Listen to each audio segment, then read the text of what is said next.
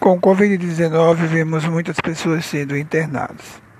E vemos também algumas sendo tendo alta.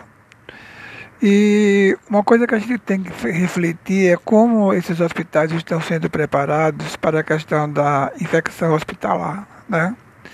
Então, é uma atenção que tem que ser redobrada para que quando esses, esses pacientes, esses usuários, seja do SUS, seja do privado, eles possam regressarem a eles possam regressar às suas casas e voltarem tranquilos, sem nenhuma outra infecção é, gerada dentro de um hospital. Então vamos torcer para que isto não seja mais uma forma de se agravar a situação. Então, que cada familiar, cada pessoa, quando, quando tiver alta, realmente tenha todos os seus exames em mãos, com todos os seus dados, com tudo o que aconteceu, tudo que foi tratado, né?